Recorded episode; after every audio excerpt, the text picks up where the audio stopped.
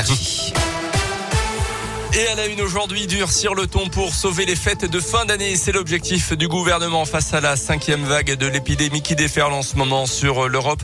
Chez nous en France, encore plus de 32 000 cas positifs. Hier, Olivier Véran va annoncer de nouvelles mesures à la mi-journée.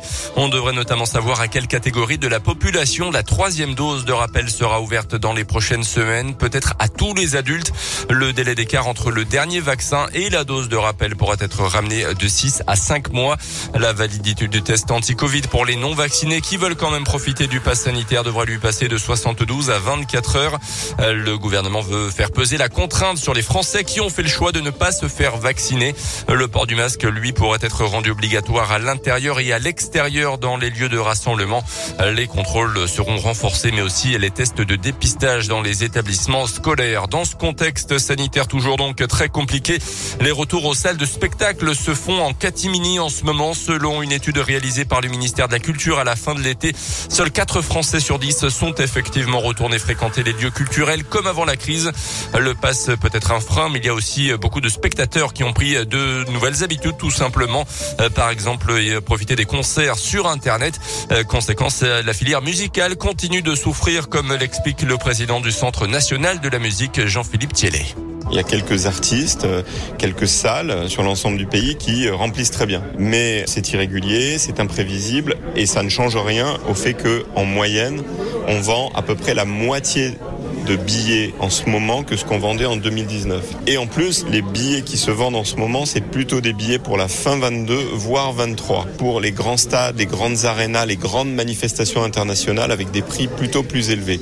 Donc ça signifie que les manifestations en ce moment, dans des petites jauges, pour des artistes qui sont pas les stars internationales, eh ben c'est dur. Dans l'étude du ministère de la Culture, 46% des personnes interrogées déclaraient avoir pris l'habitude d'accéder aux œuvres justement via des moyens numériques. Dans le reste de l'actualité, ce drame au large de Calais dans la Manche, au moins 27 migrants sont décédés hier dans le naufrage de leur embarcation. Les victimes tentaient de rejoindre l'Angleterre. Emmanuel Macron a assuré que la France ne laisserait pas la Manche devenir un cimetière. Quatre passeurs présumés ont été interpellés. Une réunion de crise a lieu ce matin à Matignon.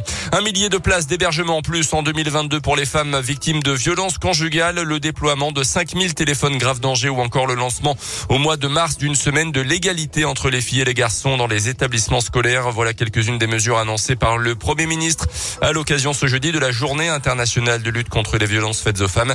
À noter à Clermont aujourd'hui l'inauguration à la mi-journée d'un banc rouge au jardin Lecoq près de la sculpture des crapauds. Un banc servant de symbole et de lieu d'hommage aux victimes de féminicide. Au CHU, une grande journée d'études est prévue concernant le consentement et la sexualité. Une journée ouverte à tous les professionnels avant une manif à 18h place de Jaude. Je vous rappelle le numéro d'urgence pour dénoncer toute violence contre le 39-19.